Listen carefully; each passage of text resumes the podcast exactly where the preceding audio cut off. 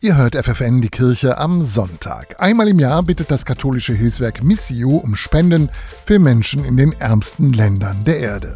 Dieses Jahr stehen die beiden Länder Syrien und Libanon im Mittelpunkt. Der Libanon hat im Vergleich zur Einwohnerzahl weltweit die meisten Flüchtlinge aus Syrien aufgenommen. Jede siebte Person, die im Libanon lebt, ist geflüchtet. Die Situation im Land ist katastrophal, das sagt Erzbischof Hanna Rami. Der Libanon gehört zu den Gründungsmitgliedern der UN, der Vereinten Nationen, aber im Libanon genauso wie in Syrien werden die Menschenrechte mit Füßen getreten.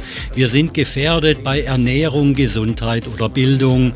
Wir helfen, geben Essen, bringen Menschen ins Krankenhaus und so weiter. Auf einer Hochebene im Libanon leben außerdem katholische Ordensfrauen, die Tiere halten und Gemüse pflanzen, um die Erträge mit armen Menschen zu teilen. Und die Nonnen versuchen mit den Kindern der Region etwas Schönes zu unternehmen, damit sie ihren schweren Alltag mal vergessen können. Das sagt Schwester Magi.